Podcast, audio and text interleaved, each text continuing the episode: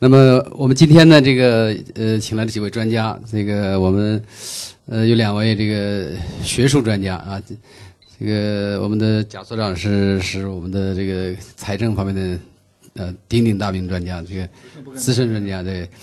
这个姚姚院长，这个昨天讲的，你看，这好多人都觉得你讲的特别有道理，所以我觉得今天我们就其实一个学术讨论吧，我们就。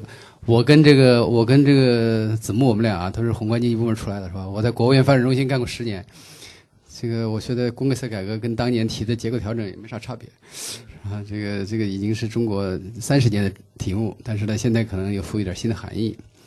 子木是国家经贸委出来的，所以现在一直是搞供给侧改革出身专家，是吧？现在我们俩是都是在这个企业里边，是吧？这现在有两位专家，好，我们一起来讨论一下，大家有什么问题，等会儿可以可以提问啊。我看能不能这样，就是咱们还从标准的这个这个供给侧改革，三驾马车啊，这个这个投资消费加进出口，然后呢，怎么转向供给侧改革？这是一个中国的一个非常大的一个宏观经济政策的，可能是最大的宏观经济经济政策的变化。我前天在我看我是上个礼拜在哥伦比亚大学有一个论坛，然后呢，也大家也在讲这个什么叫供给侧改革，老外也关心这事儿，因为没听说过这个。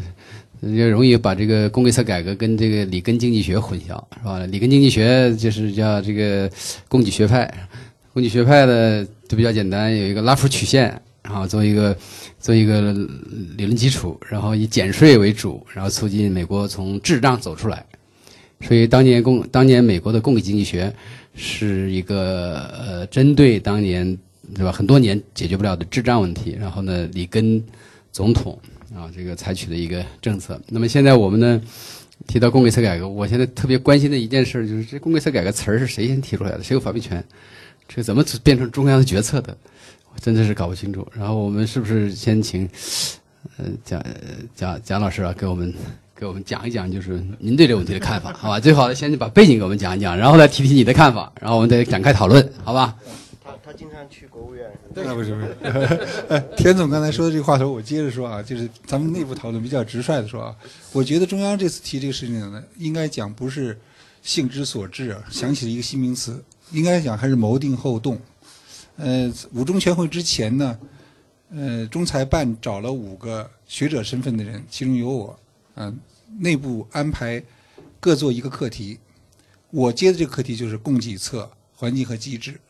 啊，怎么样引导、激发微观主体的活力？那我理解呢，它就是要考虑到新阶段上面怎么样实现动力体系的这个升级转型。啊，咱们今天讨论的三驾马车，就是过去一直讨论的经济增长发展的动力机制体系嘛。我们在这个研究方面呢，这几年倒一直在致力于就是新供给经济学研究框架上的这一套东西，呃，使我们做这个研究的。动力是呃也是问题导向。世界金融危机发生之后呢，我们认为必须对经济学理论做反思，而且这个反思应该力求有深度、有系统性。呃，也写了著作、论文，是吧？那么是不是这个引起中财办他们的注意，所以找到我呢？给这个题目，我觉得逻辑上应该讲是这么回事儿。就是说，他他们呃，就开这个会之前，你先写了书和文章。那已经做了几年的研究，哎，就叫公理策。呃，他们仲裁办先后管我要过书。要过书，要过这方面。贾老师那儿有一个新供给社研究院，新供给经济学研究院，对对，是个正式注册的智库。嗯，对，呃，我理解呢，就是应该是在高层在内部有了比较充分讨论以后，他们认为这这个思路上需要给出一个以学理来支撑科学决策的认识。要不怎么现在又说到了社会主义，呃，叫做中国特色社会主义的。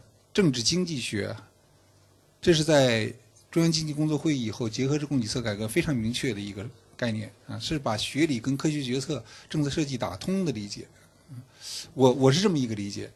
当然，这个事情见仁见智啊。呃，网上无估计情况下说什么的都有啊。对于供给侧改革，呃，最极端的一种说法就是是不是要搞新的计划经济？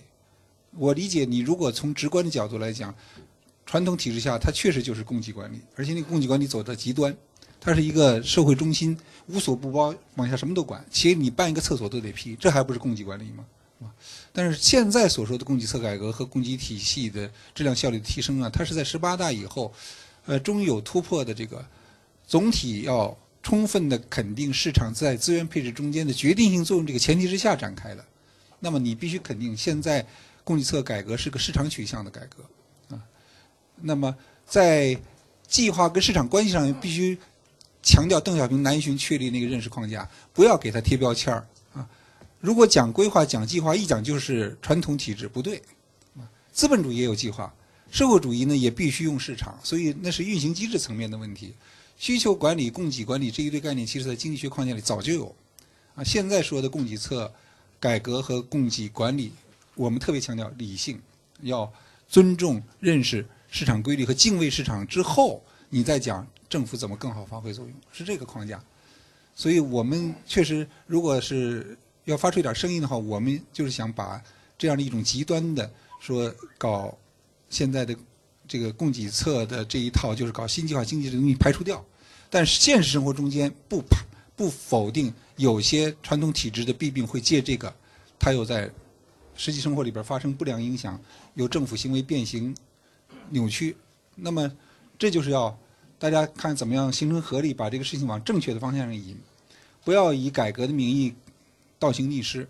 嗯，供给侧改革这个事情，我们觉得要有建设性的话，就是要往它向它往它本来逻辑上的积极的方向引导，让它发挥在中国承前启后、深化改革、攻坚克难这方面应有的作用。呃，我觉得这个空间还是有的。虽然现在是改革到了深水区非常困难啊，很多的事情动不动就变形，但我们能做的事情无非就是让它争取尽可能的发挥呃积极作用、建设性，是这么一个着眼点。嗯，刚才那个呃田总也说到了美国里根经济学下边那个供给学派，我们有个说法，你要简单以为这一次中国做的这套事情就是套用那个供给学派的他的那个。呃，一套政策主张的话，那就其实想的太窄了。嗯，减税肯定我们是要用的，但只只是我们整个供给侧系统工程里边的一个选项。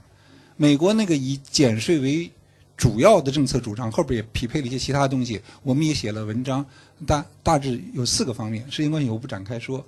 呃，最新的呢，是中信推出一本供给侧改革的这个简明读本，嗯，就是现在已经开始上市。呃，欢迎各位到时候看了以后批评指正。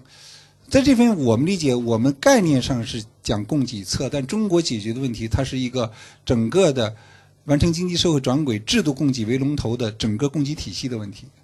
总书记那句话，第一第一句叫做供给侧结构性改革，呃，讲到的一个是结构，一个是改革。这个结构既包括生产力布局结构，也包括生产关系，我们过去所说的这个制度结构，都应该在内。后边跟着的一句话，那就是这个改革落到整个供给体系，供给体系质量和效率提升，它是一个系统工程，绝对不是简单的靠一两招什么减税东西就能解决的问题。所以，一个是前面那个极端化啊，说是新计划经济的批评；另外一个就是简单化，以为照搬了美国的供给学派，中国就解决问题了，这也不对。啊，我是不是先说这几句，别让我哇啦哇啦说太多，是吧？大家可以可以批评指正，可以大家共同的。就关心的事情讨论。好，好，好，好。这个，这个刚才那个贾老师讲的特别有有有有有信息量啊。这个一个是把这个历史啊，这个说出来。说你你刚才讲供给学研究院，我还真看过他们的文章，我真看过你很多。对对对对，你说这个我就联起了。这个我觉得这个不管怎么说吧，就是说这个新的一个理理理经济学的理性认识，然后变成一个政策，然后现在呢这个正在往这个呃往往前发展。所以我觉得我们今天的讨论的这个非常有价值，非常有意义。刚才您是刚开个头啊，我觉得我们都每个人讲个五分钟，然后我们再再开始讨论。